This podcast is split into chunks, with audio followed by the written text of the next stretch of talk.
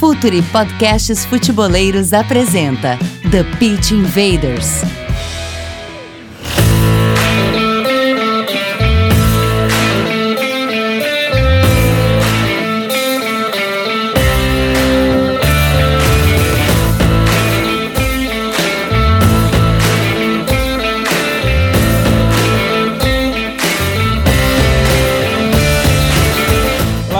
Futeboleiros! Olá, futeboleiras! Futuri Podcasts Futeboleiros apresenta The Pitch Invaders, episódio 130.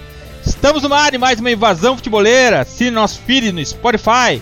Além do TPI, tem Entre Linhas, o Calcio Pizza e sim, El Perro Invasor vai regressar em breve. Além disso, eu tenho falado aqui a cada episódio, tem uma novidade vindo do futuro. Aguardem! A gente prometeu isso para março, mas calma, tá chegando. Daqui a pouquinho chega do futuro. É demorado, não é tão fácil assim fazer uma viagem no tempo.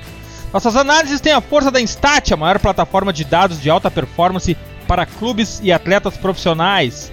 Inscreva-se também no Pergunte ao Jogo, curso de análise tática do Futuri Lab com Eduardo Secone, www.cursos.futuri.com.br. Muito em breve em uma nova plataforma que vai aceitar cartão de crédito internacional. Sim, nossos amigos de Portugal e brasileiros espalhados por, pelo mundo poderão comprar o Pergunte ao Jogo muito em breve. A gente vai resolver essa questão, esse pedido de vocês.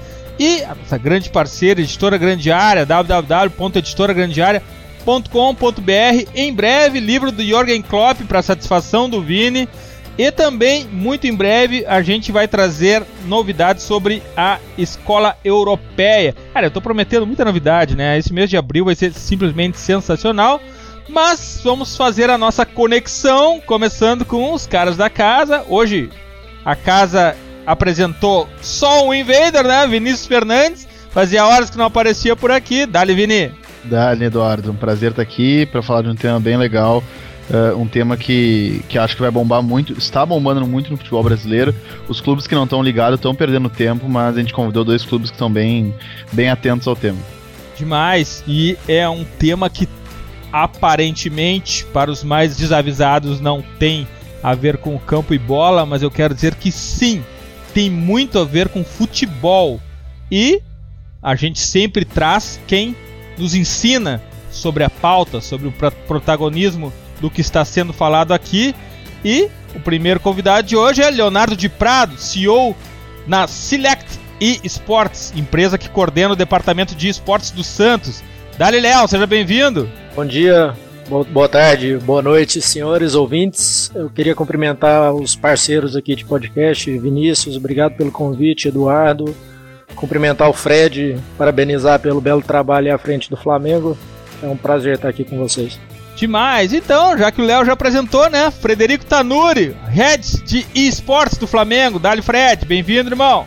E aí, galera, tudo bem? É, é um prazer estar aqui para a gente poder compartilhar um pouco de informação sobre marketing esportivo, sobre esportes. É, é um prazer finalmente estar conversando com você, Léo. Acabou que a gente eu ia dar uma palestra junto com você em Brasília, mas perdi meu voo por causa da chuva.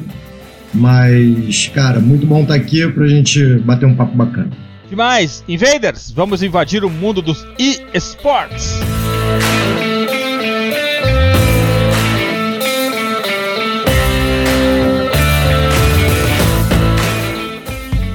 Está no ar o The Pitch Invaders, podcast semanal do projeto Futuri. Cultura, análise e informação, com a profundidade que o futeboleiro merece.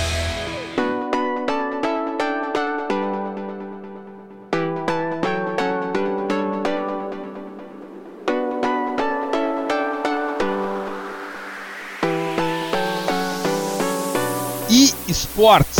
Como eu falei na introdução, sim, tem muito a ver com futebol, não só pelos games, pelos jogos, pelas simulações de futebol, mas também pelo fato dos clubes de futebol terem seus times de esportes.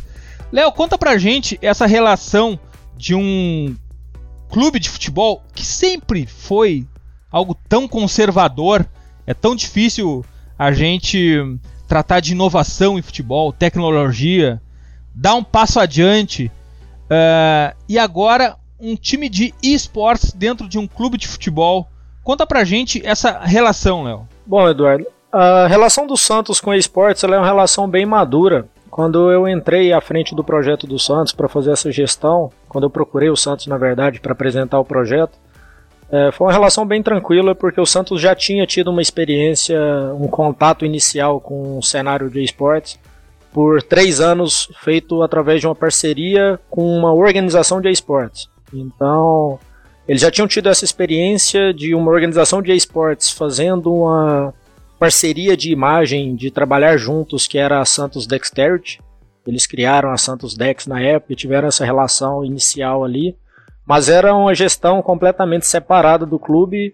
Foi mais uma experiência que o clube passou. Então, quando eu procurei o Santos para criar esse projeto do Santos e a nossa empresa fazer a gestão desse projeto, foi uma coisa bem, bem madura da parte do Santos de já saber onde estava pisando. Eles sempre se mostraram muito dispostos a fazer uma presença marcante de fato e desenvolver um projeto próprio para conectar, né? Conectar o mundo dos games, conectar esse público jovem com o público do esporte, do futebol e acho que é um, um mundo que se conecta, né? Tem muito a ver a competição do esportes com o futebol, a emoção se misturam aí. Fred, no, no, a gente está vivendo esse ano no futebol profissional a obrigatoriedade dos clubes terem um futebol feminino nos seus departamentos.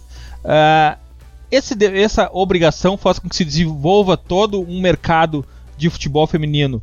Só que os departamentos de esportes eles estão vindo naturalmente para os clubes, eles não estão vindo sobre sob nenhum tipo de obrigação, nenhum tipo de normativa, de legislação. O que, que faz com que os clubes criem o departamento de esportes? É o mercado, é, a, é dinheiro, é a conexão com um novo público, é uma nova geração o que, que seduz o clube até o departamento de esportes? Cara, é, antes de mais nada, o futebol feminino, é, sem dúvida, a gente tem um belíssimo convênio com a Marinha e conseguimos montar um time bem competitivo, com alguns patrocínios específicos da marca endêmica, como a Avon, por exemplo. Ano passado, por exemplo, a Caixa Econômica Federal, para renovar com a gente, exigiu também ter a marca exposta no futebol feminino. Então é algo que a gente prestigia, que acredita que faz sentido até para você, independente do gênero, você ter uma promoção em cima disso. Mas sobre esportes é um pouco diferente. Eu acho que, ao meu ver, a gente percebe que é uma ótima forma de engajamento para o público mais jovem. Público mais jovem é esse que não está mais tão internado com futebol, que está constantemente com uma tela jogando, interagindo, engajando e trabalhando em cima desse mundo de jogos eletrônicos.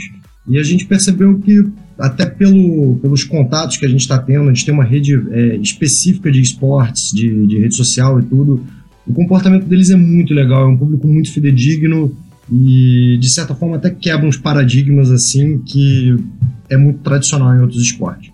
Essa geração conectada com esportes, ela se conecta com o clube também através do futebol. E isso, Léo, eu quero saber de ti a visão sobre de futebol dessa, dessa nova geração de esportes. Eles têm uma visão diferente do futebol, eles têm uma, um, uma forma de olhar para o jogo de futebol diferente por estar acostumado com esportes, com análise, com estatísticas, com até com o mercado que envolve, o mercado de jogadores que envolve uh, os games de futebol. Como é que funciona isso, essa visão sobre o jogo de futebol tradicional de quem uh, já nasceu, já cresceu conectado no esportes, Léo? Olha, Eduardo, eu, eu, é, certamente é uma visão mais analítica, uma visão diferente pelo número de informações que o jogo de futebol virtual, o jogo de, de manejo, um jogo de como o futebol maneja, jogos que você faz a gestão de um clube de futebol, te traz muito dado, muita estatística, muita coisa e quem é acostumado, o pessoal de mais antigamente que ouvia futebol em rádio, passou a ver futebol em TV, certamente não se antenam para certos dados estatísticos que essa galera mais jovem olha e procura num jogo, né? Então acho que tem, acho que tem uma diferença sim no, na forma de ver o jogo, essa parte mais tática, a parte mais de dados, sim. E eu acho que é um é bem legal, assim, é uma interação legal do público que acompanha os dois mundos, né, o games e o futebol. Fred, tu tem essa percepção também na relação que tu tem com, com quem consome o esportes no, no Flamengo, que a visão sobre o jogo, sobre o futebol, é uma visão um pouco diferente do, de uma geração anterior que cresceu ouvindo rádio, vendo TV e consumindo é, o futebol por esses meios? Ah, cara, sem dúvida, isso é bem perceptível. Você vê até pela, pela faixa etária, você começa a ver realmente quem gosta de esportes e quem gosta de futebol. E você tentar conectar um ao outro é algo que é um desafio para a gente todo dia, mas que, de certa forma, eu acredito que de tempo em tempo essa barreira vai, vai estreitar, vai diminuir cada vez mais. Entendeu? Sim. E, e, eu pergunto pro Fred, tem muitos clubes, como exemplo, a exemplo do Santos e, outros clubes brasileiros, que optaram por uh, uh, se anexar, se, ou mesmo contratar uma equipe que já tinha uma expertise no, nos esportes e somente emprestar, às vezes só emprestar o, o, o distintivo, enfim, todo o know-how do clube. Por que, que o Flamengo de fato optou por ele mesmo montar uma equipe?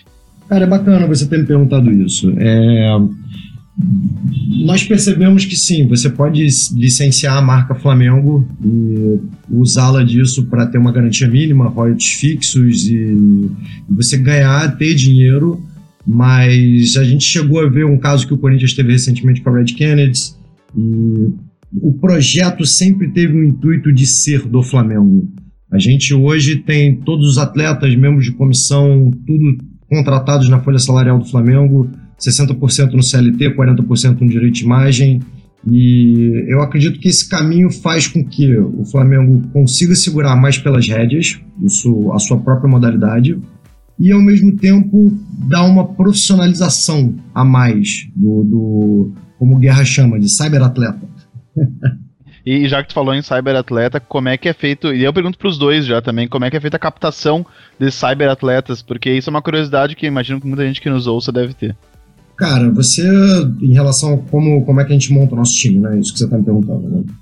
É, cara, a gente sempre vai tentar no Flamengo montar um time competitivo para dar alegria e títulos pro, pro torcedor, tá? Independente da modalidade. E quando a gente construiu o time, a gente resolveu ir por circuito desafiante, porque a gente queria aprender, ao invés de comprar a vaga do CBLOL da primeira divisão. E nesse processo a gente acabou trazendo o Felipe BRTT, que é o nosso terceiro maior é, atleta em número de seguidores em rede social, ele só perde para o Diego Ribas e para o Gabigol. E é um cara de extrema notoriedade, com muita técnica. A gente acabou trazendo o Túlio, que na época era um jungler também veterano, que parecia que ia encaixar muito bem. É, trouxemos o Evrote, que era um mid que foi uma bela aposta na época, que ele até rendeu bem no desafiante e tudo. E aí acabamos trazendo um coreano, uma pessoa mais é, de fora, a gente acabou importando talento e trouxe o ESA também, né, cara, que é um belíssimo suporte. Só que a gente tem realmente uma central de inteligência, né? pessoas que são a Golford, que é a nossa parceira do projeto, são pessoas que são estão sempre de olho, são olheiros, estão sempre procurando novos talentos, estão sempre pensando, cara, se eu troco essa peça, quem vai encaixar melhor como suporte para poder jogar com o BRTT? Então a gente está sempre pensando, tentando pensar três passos à frente, como se fosse um xadrez mesmo. Né? Bom, é, da, da, da, nossa parte do Santos, é, assim como o Tanuri disse, a gente tem essa parte de inteligência, de scouts, né? A gente faz análise estatística dos jogadores é, para fazer essa seleção de pessoas que a gente entende que tem alto potencial de jogo, tem um potencial para fazer um bom impacto dentro do servidor, né? Dentro do game. E existem, assim como no esporte tradicional, que o, público, o ouvinte está mais acostumado, não difere muito na parte de recursos. Quando você tem um volume de recursos que te permite contratar um atleta já testado, que já mostrou um alto nível, tu certamente vai atrás dele e às vezes na falta de recurso tu vai num, num jovem, num jovem talento, uhum. faz uma, aposta, né, isso, tu faz uma peneira num jovem que tu sabe que tem um alto nível de potencial mas que tu vai ter que fazer um trabalho de mais médio e longo prazo para desenvolver esse potencial. Então, nós no Santos a gente optou por entrar na, na terceira divisão, no Tier 3, nós não optamos por fazer uma compra de uma vaga, até porque da época que o Flamengo entrou e para o próximo split, quando o Santos entrou, a gente chegou a tentar negociações mais ou menos no nível de valor que o Flamengo é, a gente ouviu, né? Tem, tem uma confidencialidade em cima, mas A gente sabe aproximadamente né, o que as pessoas dizem que foi feita a negociação, mas houve uma inflação dos donos. São só seis equipes que têm vagas no circuito desafiante e as que estavam dispostas a abrir mão da sua vaga pediram um valor estratosférico, muito fora da realidade. Então eu optei por inserir o Santos na terceira divisão, que é gratuita, você pode só se, se inscrever. E a gente fez um investimento de fato na qualidade dos atletas. Então a gente montou uma equipe que, no nosso entendimento, tinha um alto nível competitivo e, e, fez essa briga pela vaga. Na primeira tentativa a gente fracassou no jogo final, a gente perdeu por, nós perdemos por 3 a 1 mas na sequência a gente teve a Superliga e o time mostrou na Superliga que era um time bom. Foi uma fatalidade de uma data, né, de um dia que a gente jogou mal. Mas a montagem do elenco do Santos a gente fez nesse formato. A gente pegou jovens que não são conhecidos no cenário do público em geral, mas do, dentro do, do competitivo, os demais atletas já conheciam os nossos atletas por jogarem nas, nas ranqueadas, né? Eles se enfrentam muito no dia a dia. Então, é, nossa, a equipe do Santos é jovem, tem um alto potencial, a gente está desenvolvendo isso.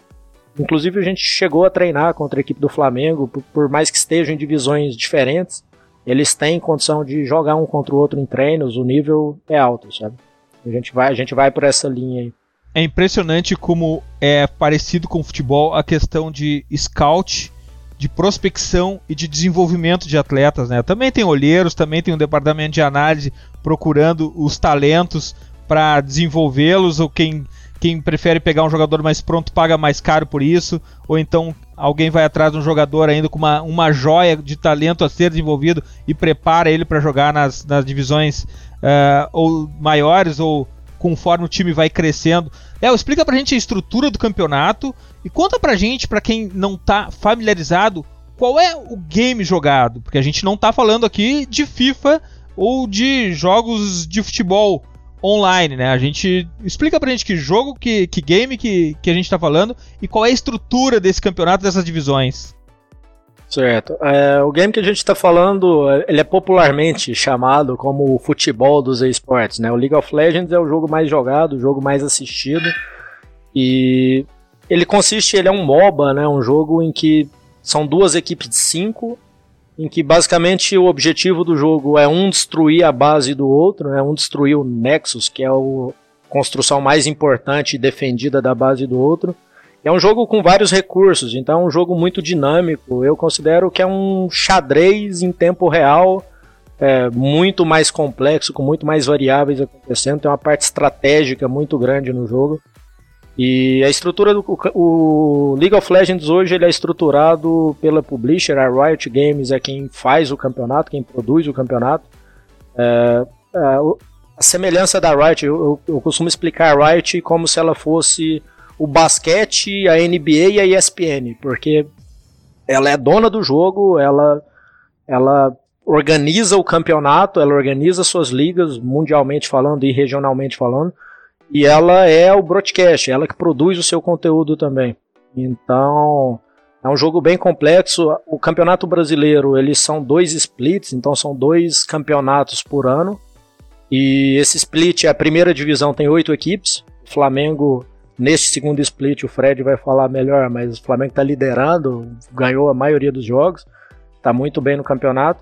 Então é um campeonato com uma primeira divisão com oito equipes, a segunda divisão, que é o circuito desafiante, são seis equipes, e a terceira divisão é um campeonato aberto, então é um campeonato de comunidade. É, tem algumas equipes profissionais ali dentro, mas são inúmeras equipes amadoras que, de pessoas que se juntam e sonham em chegar nesse cenário profissional também.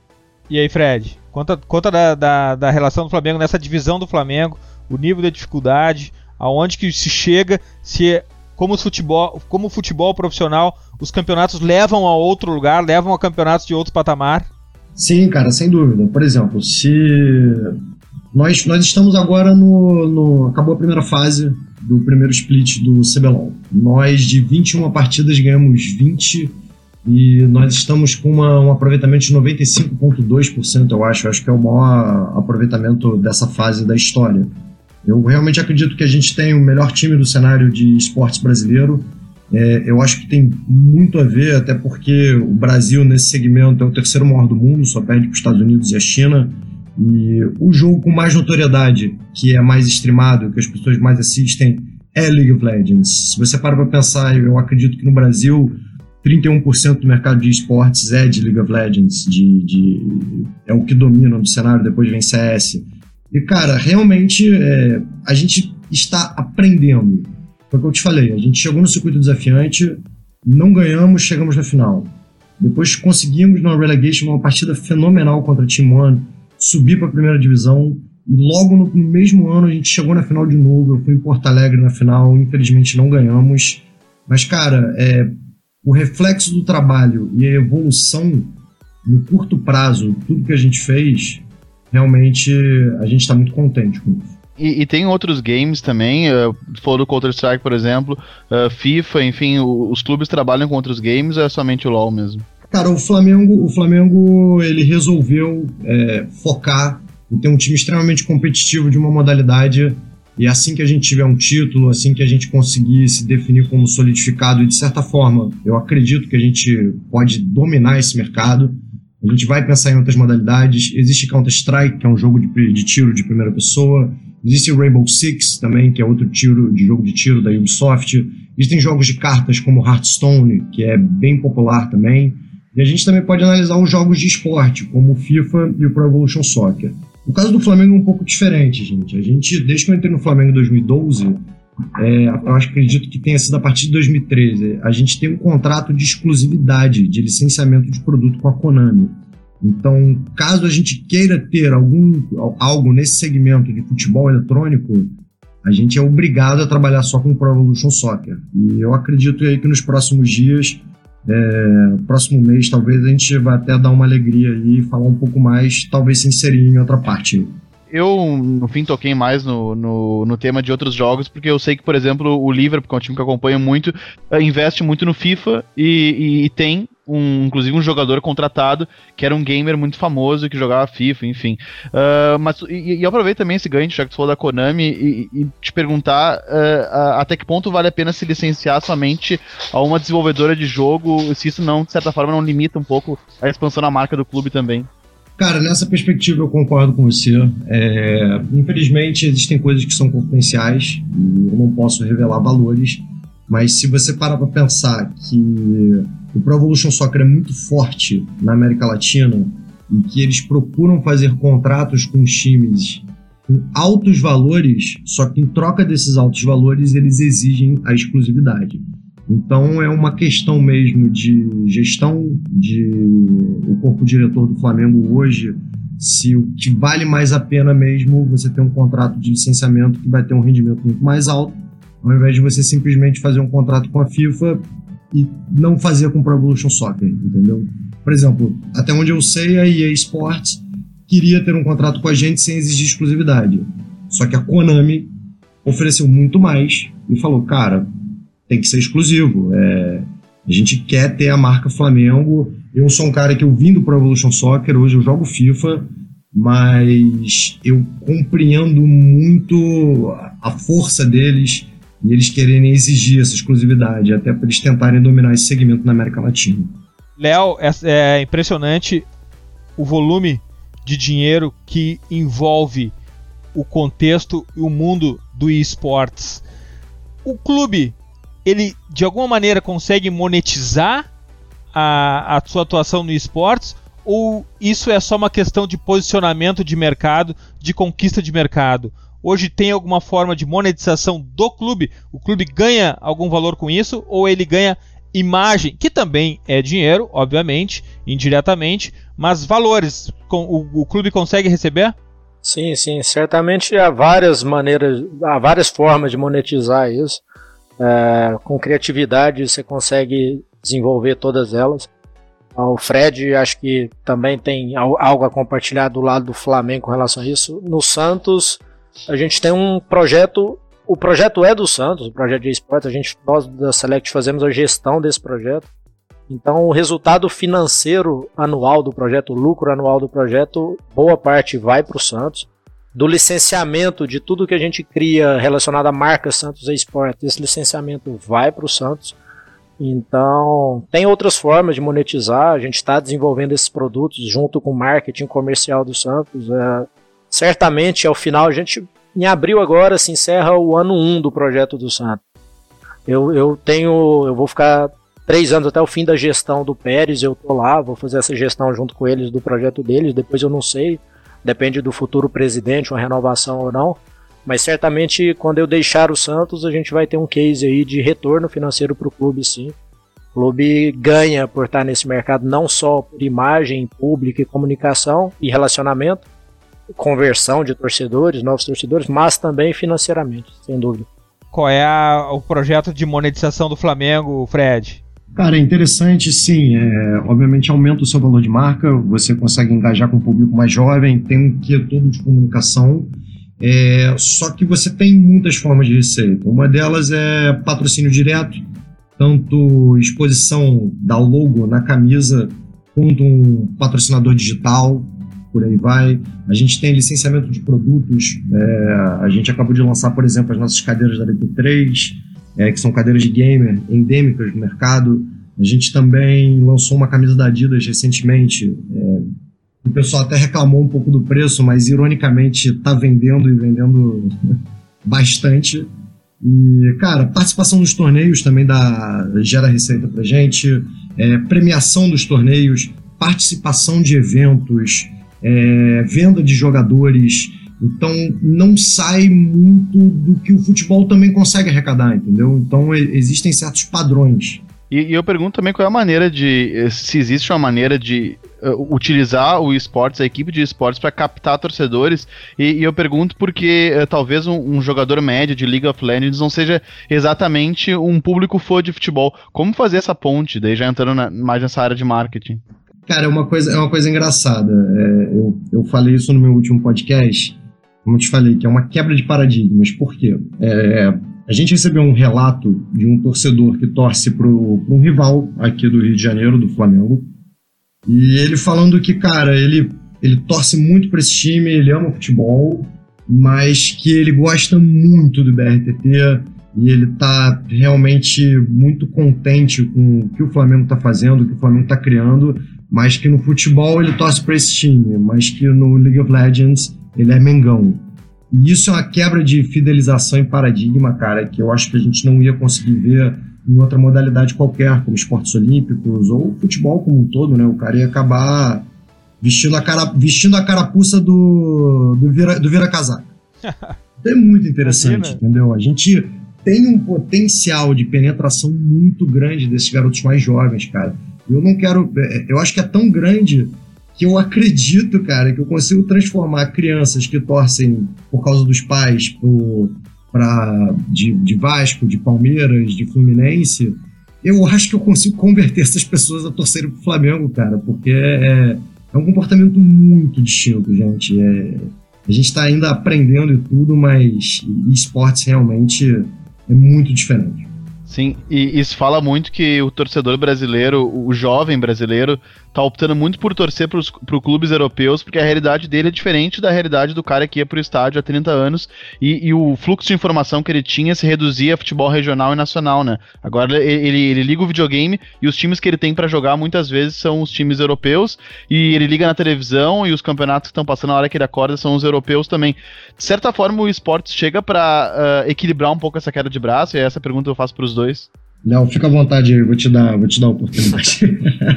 Bom, eu acho que traz sim essa desvantagem, é, reverte um pouco essa desvantagem porque conecta o clube à paixão do, do jovem torcedor, né? Eu acho que é, é o clube se posicionar no ambiente de paixão, né? O, o jovem ele ama o jogo que ele pratica, né? Ele não é, não é só uma relação de, de consumo, ele gosta do que ele faz, ele gosta do jogo, ele gosta dos atletas que jogam o jogo dele ele se sente de fato pertencente àquela comunidade, né? É muito nicho, é muita comunidade de fato.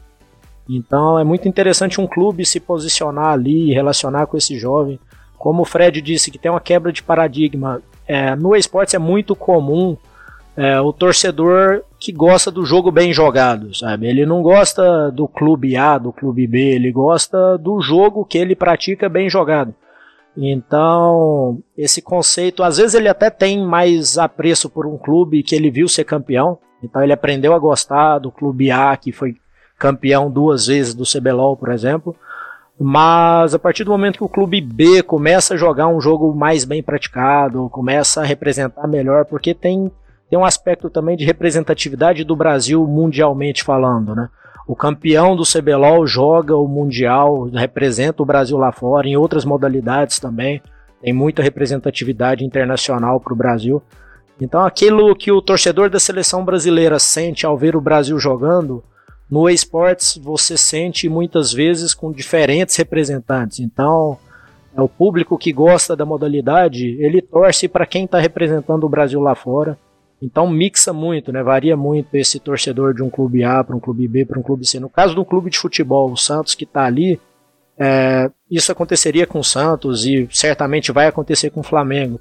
Se o Flamengo ganhar este CBLOL, é, não este primeiro, né? O, o, do, o segundo split que é o que leva para o Worlds. E o Flamengo sair do país para representar o Brasil lá fora, ele vai ter a torcida naquele período em que ele estiver representando o, o país de todo mundo que gosta de League of Legends. Então, isso certamente abre portas para o clube cativar mais torcedores, trazer mais torcedores para gostar do. contar um pouco da sua história, gostar dos seus símbolos, das suas cores. Então, certamente vai vender camisa do Flamengo para torcedores de diversos clubes de futebol que vão estar tá ali na, na, sua modalidade, no seu League of Legends, torcendo naquele momento para aquele clube. Sabe? Abre, abre uma porta importante. Sim, sim, e é tipo. É Léo, eu vou te falar, eu, eu escuto muito desde que eu entrei no Flamengo, principalmente quando a Adidas entrou no Flamengo em 2013. O Flamengo, em teoria, ele faz parte do time top 6 da Adidas, que são os, os seis principais times, que são as contas premium, que é uma agência na Europa que toma conta deles. Eles vendem o peixe de que nós somos o premium, né? E sempre buscando a internacionalização da marca.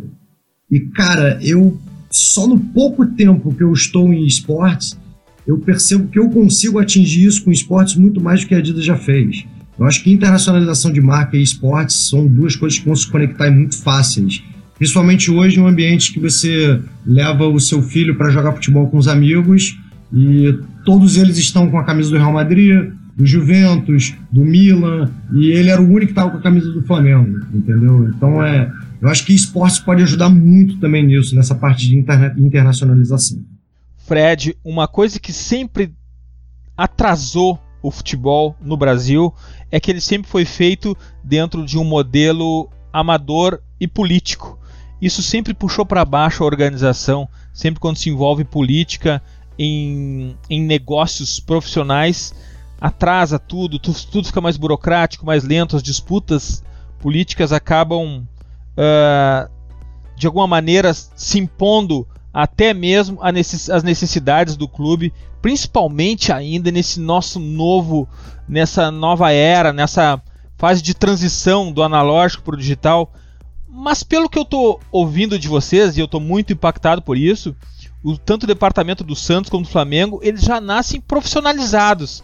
Uh, talvez até por uma necessidade de mercado uma onda de tecnologia em mercado que faz esse modelo já nascer dessa forma. Essa minha impressão é real, uh, Fred? Tu acha que, que, que, que o profissionalismo, o, os departamentos de esporte estão nascendo já em cima de uma base sólida de profissionalismo? Cara, eu acho que o único motivo que o Flamengo conseguiu ter um, realmente um time de esportes, isso precede o, o que, que aconteceu no minuto que o Eduardo Bandeira de Mello virou presidente em 2013. A gente está falando de uma política de austeridade financeira, de boa governança, de do Flamengo ser um clube que paga. O Flamengo é um clube que revela, que forma jogador, que é de alta performance, e você gera credibilidade no mercado. Então, eu tenho certeza, cara, que o time de esportes ele só conseguiu ter base, ter um alicerce, ele tá onde ele tá e as pessoas verem ele de forma profissional, por todo o trabalho que foi feito desde 2013, entendeu? Eu acho que o Flamengo hoje está num, num, caminho de estar tá pagando a sua dívida. Eu vejo um crescimento anual de investimento lá que é absurdo. E, cara, eu tenho certeza que no minuto que a gente pagar todas as dívidas vai ser muito difícil segurar a gente, cara. Muito difícil mesmo. Léo, e essa relação do departamento de esportes do Santos, como é que ela é feita? Ela é toda, totalmente profissionalizada? Como é que fica uh, a relação da diretoria do clube, a relação da diretoria política com o departamento de esportes? Porque eu vejo também que o, o, o mercado de esportes, o contexto de esportes, o universo de esportes, ele é muito profissionalizado. Como é que fica esse relacionamento clube político e departamento de esportes? Como é que funciona essa estrutura, o, o background do departamento em relação com o clube? Léo? Bom, não dá para Eduardo, não dá para dizer que a gente está completamente imune à política do clube, porque obviamente a gente sabe como funciona o clube de futebol e, e nós da Select estamos pautados por um contrato. Né? Esse contrato ele pode, a critério do clube, ser rompido a qualquer momento. Né? Mas é, a gente foi um cuidado que a gente teve quando fomos, nós fomos construir essa relação com o Santos, de tentar criar uma autonomia de, de atuação para a Select, para posicionar o Santos Esportes nos lugares e das formas que a gente acha que é interessante. Então a gente fez um contrato que separasse bem o trabalho profissional de gestão da Select da política do clube. Então certas coisas nós temos autonomia direta para fazer sem ter que passar por uma aprovação interna do clube. Outras coisas a gente tem sim que inserir lá no Santos, discutir com eles, ouvir a posição deles e aí a gente age, mas certamente tem muito menos política na nossa atuação, foca muito mais em gestão e, e rendimento mesmo, né, e performance do que política e preocupação com eu sei que os clubes, eu não, eu não sou do futebol como o Fred, então eu conheço, conheço a distância, conheço por jornal, de acompanhar bastidores de futebol, mas certamente eles, dentro de alguns clubes do Brasil, a motivação política pauta muitas ações que eles têm. Sem dúvida, cara. No, no esporte, no, no esporte isso não existe, assim, pelo menos no Santos, no caso.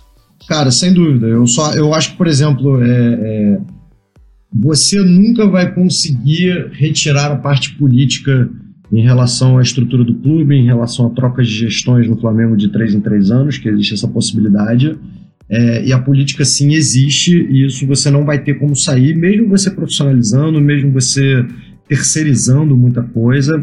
O que eu acho que a gente tem que filtrar e a gente tem que disciplinar, e as instituições têm que se doutrinar isso, é que existe uma diferença entre política e politicagem. Sim, sim. A política, a política é saudável, tá? É, a democracia, a troca de gestão, é, esse, essa troca, esse fluxo, essas mudanças, isso é bom mas no meio disso gera muita politicagem, gera muita troca de favores, e aí é coisas do baixo, dos bastidores, gente. Eu quis dizer, eu, citei a política para dizer quando, quando a ação ela tem uma motivação que não é a alta performance do clube, por exemplo. Sim, sim. Que é quando, é quando a política atrapalha, né? No caso, o cara tem uma ação motivado Total. por uma eleição que está próxima, alguma coisa que não está necessariamente ligado ao custo-benefício para o clube, a vantagens para o clube, sim uma, uma, motivação política por trás. Então, foi nesse sentido que eu quis citar.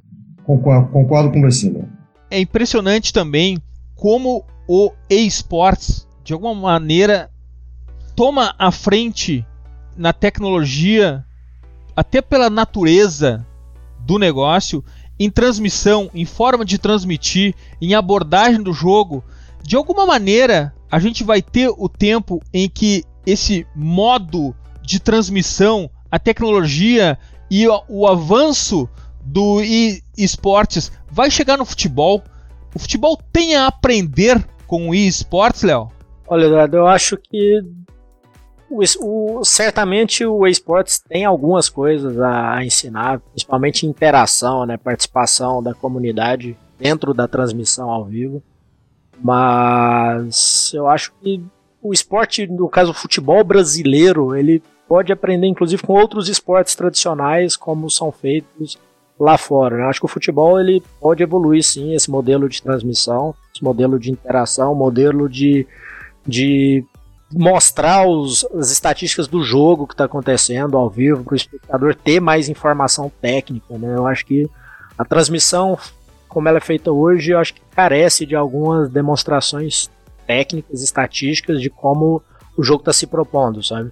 Eu acho que não necessariamente o esporte poderia ensinar isso ao futebol, mas até esportes tradicionais, você vê em ligas americanas de beisebol, de, de outros esportes tradicionais também, que mostra mais estatística, mostra mais conceitos táticos, e o futebol acho que ele ainda peca um pouco nisso. Acho que tem a evoluir sim.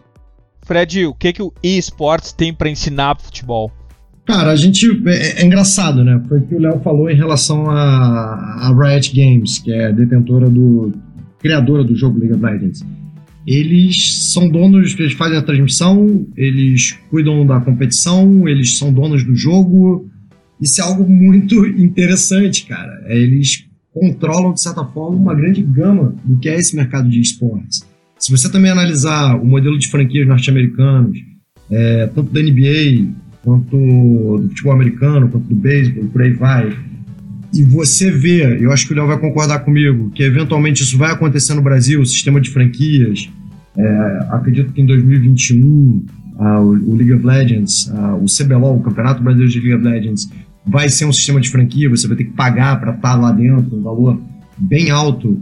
É, eu acho que você mostra que isso não é um joguinho, que isso é algo muito sério, que isso é um mercado, que o mercado de jogos eletrônicos em si dá mais dinheiro que a indústria cinematográfica.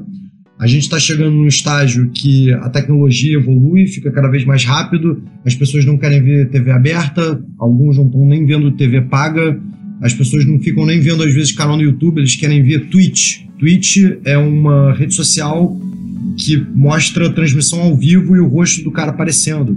Então a tendência é quanto mais ao vivo, quanto mais na hora for, melhor. E eu acho que isso vai evoluir pro futebol, entendeu, gente? É... Como eu falei, eu acho que os dois têm muito que aprender. Mas, sem dúvida, o que esportes está mostrando, a força que ele está construindo, cara, é, é realmente para ser levado muito a sério. Se você pega aqui ó, a Cloud9, que é um time norte-americano, você pega o valor de marca deles, é muito alto, gente. É muita coisa. Então, é, é as pessoas, os times de futebol, a gente tem que olhar para os times de esportes e verem, cara, a gente tem que fazer parte disso, ou no mínimo a gente tem que absorver algo para poder crescer e evoluir, entendeu? Vocês têm alguma alguma coisa que queiram falar mais, já que a gente está tá acabando aqui? Vocês querem tocar em, diretamente, Léo e Fred, para vocês falarem? Cara, não, eu, eu, eu, eu, acho que é engraçado, como eu te falei, a gente tem é o terceiro maior mercado no mundo, de só perde para os Estados Unidos e para a China. Nós estamos impor, é, importando talentos coreanos. Você pega o time da Uppercut, vem, vieram dois portugueses recentemente, mas o comportamento está mudando. Por exemplo, é, um, um, dos maiores streamers brasileiros e um ex-jogador da que é o Hakim, é o Jukes e o Hakim, eles foram jogar em times no, nos Estados Unidos agora. Então tá virando o conceito, a gente está exportando talento também. As pessoas estão olhando para o mercado brasileiro com um potencial para expansão, entendeu, cara? Isso é muito interessante.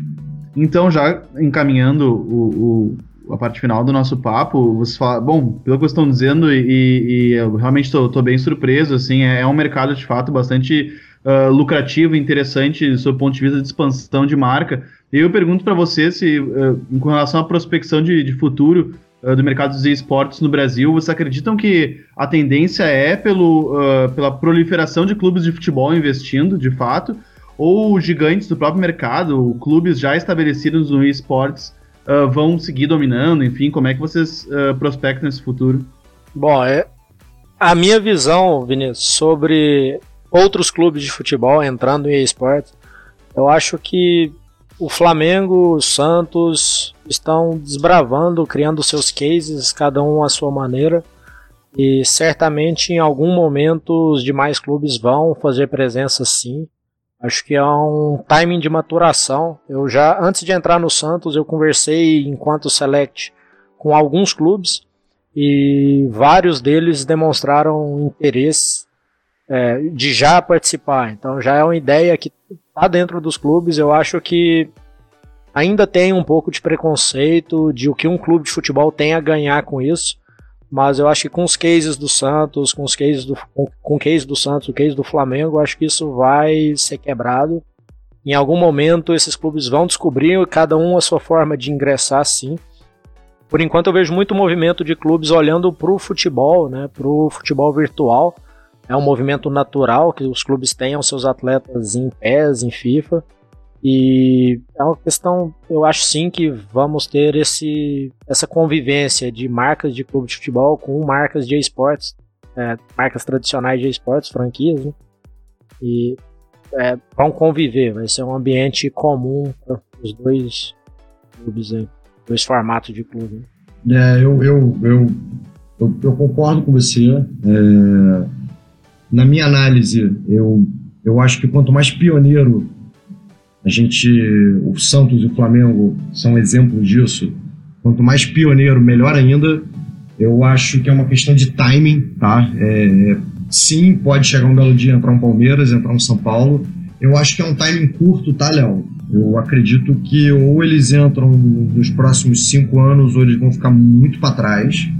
Eu vejo isso nitidamente, até porque existem times brasileiros específicos de esportes, como a Pen Gaming, como a Red Kennedy, como a INTZ, como a CNB, que tem uma base muito forte de gente, já está gerando uma fidelização. Então eu acredito sim que o, tanto os times de futebol que montam modalidades de esportes como os endêmicos, eles vão conseguir interagir, mas os times de futebol ainda tem a possibilidade de entrar, mas não é tão. É melhor eles não darem mole, entendeu? Eu estou completamente impactado. A minha visão sobre esportes foi ah, renovada. Eu não conhecia esse, esse novo mundo de, de esportes, essa relação, inclusive o que o futebol tem a aprender com esportes, essa relação com o torcedor também entre o jogo de futebol e o jogo de esportes. Queria saber muito mais aqui neste podcast, mas vamos ter que deixar para outra porque agora é hora das nossas dicas futeboleiras. The Pitch Invaders apresenta Dicas Futeboleiras.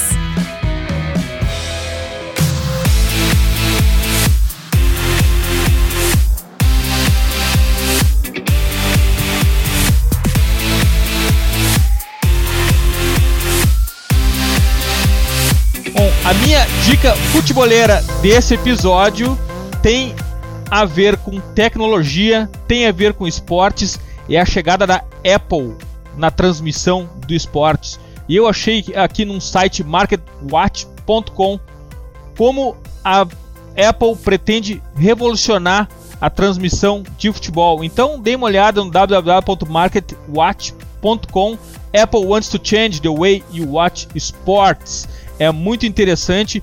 E se a Apple está chegando na transmissão de esportes, é porque alguma coisa vai mudar com certeza.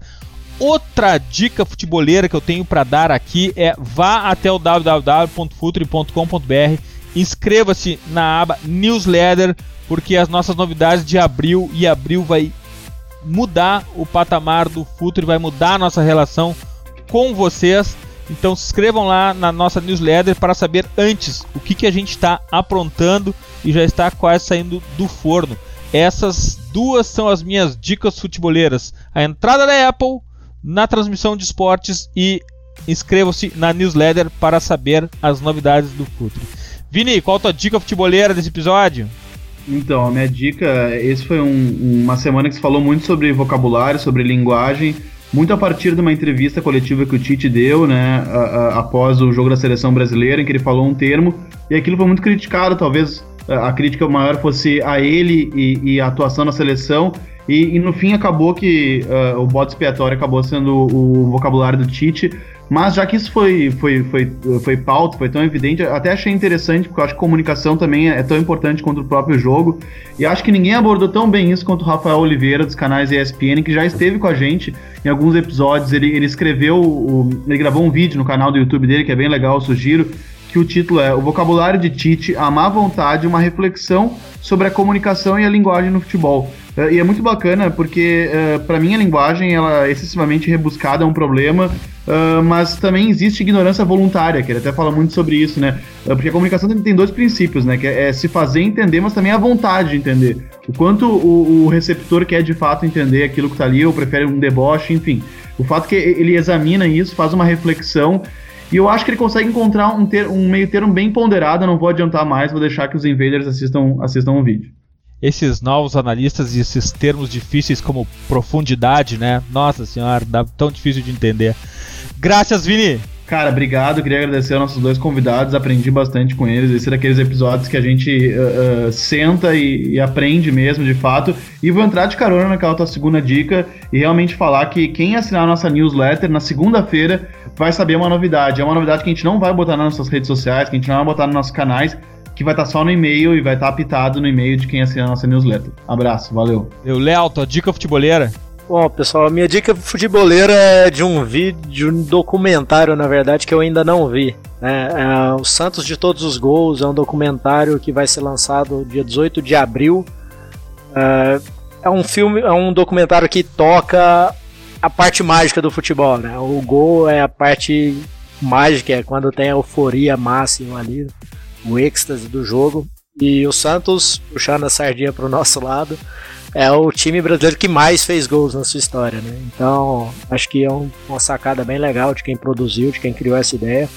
É, você tem nada, ninguém, ninguém mais, ninguém menos do que Pelé, né? No vídeo, Robinho, Serginho Chulapa, Ricardo Oliveira e vários outros, contando como a sensação que eles tiveram fazendo gols pelo Santos se mistura com a própria história do Santos. Então é um documentário que eu recomendo para quem gosta de futebol, não só para os santistas, para quem tem seus ídolos também em jogadores que fizeram história no Santos. Acho que é um documentário que vale para todo mundo. No YouTube da Elo Company você tem o trailer, que foi onde me tocou. Eu assisti o trailer de 2 minutos e 40 que tá lá. E é realmente bem legal. Só para quem ama futebol, certamente vai ser um conteúdo de muita qualidade.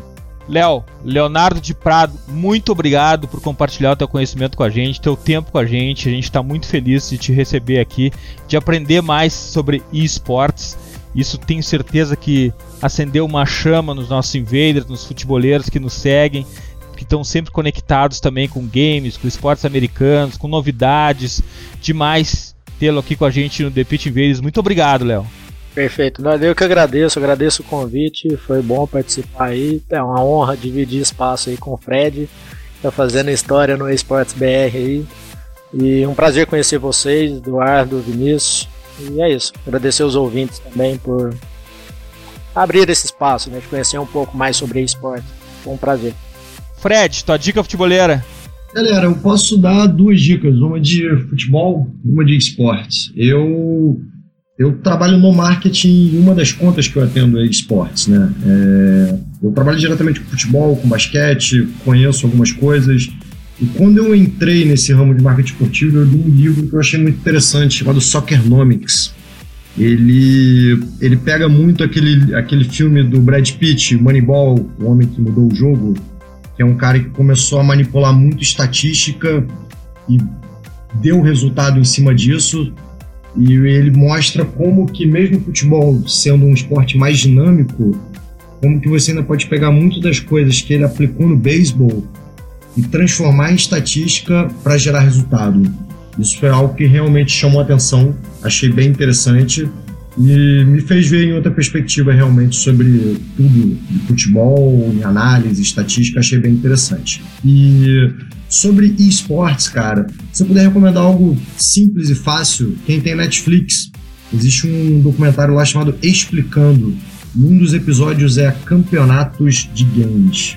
Acho bem interessante, eu acredito que sejam 20 minutinhos. Acho que todo mundo tem que dar uma olhada assim, é, para para sair da caixinha e entender que esse negócio veio para ficar e que eu acredito que em 10, 15 anos vai ser o terceiro, se não for o segundo maior esporte do mundo, perdendo só para futebol e basquete.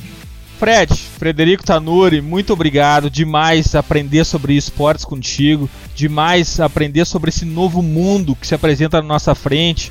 A gente tão acostumado ao mundo do futebol, ao mundo tão conservador do, futebol, ver essa possibilidade cheia de oxigênio, cheio, cheio de empolgação, de tecnologia. Isso é demais. Eu tenho certeza que os nossos invaders, os nossos invaders vão seguir a tua dica de certamente também eles já conhecem muito sobre isso, mas vão seguir a tua dica, vão atrás de mais informações Cara, muito obrigado por estar aqui no The Pitch Invaders, muito obrigado por estar no nosso podcast do Futuro, muito obrigado por fazer parte do time Pense o Jogo.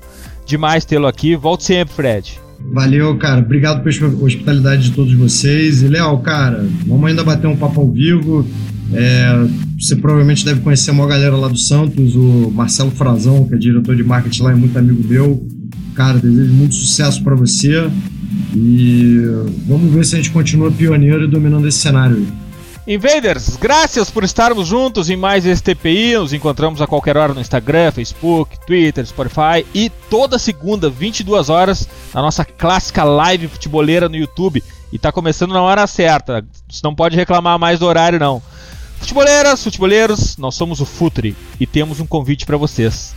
Pense o jogo. Abraço e até a próxima invasão The Pitch Invaders.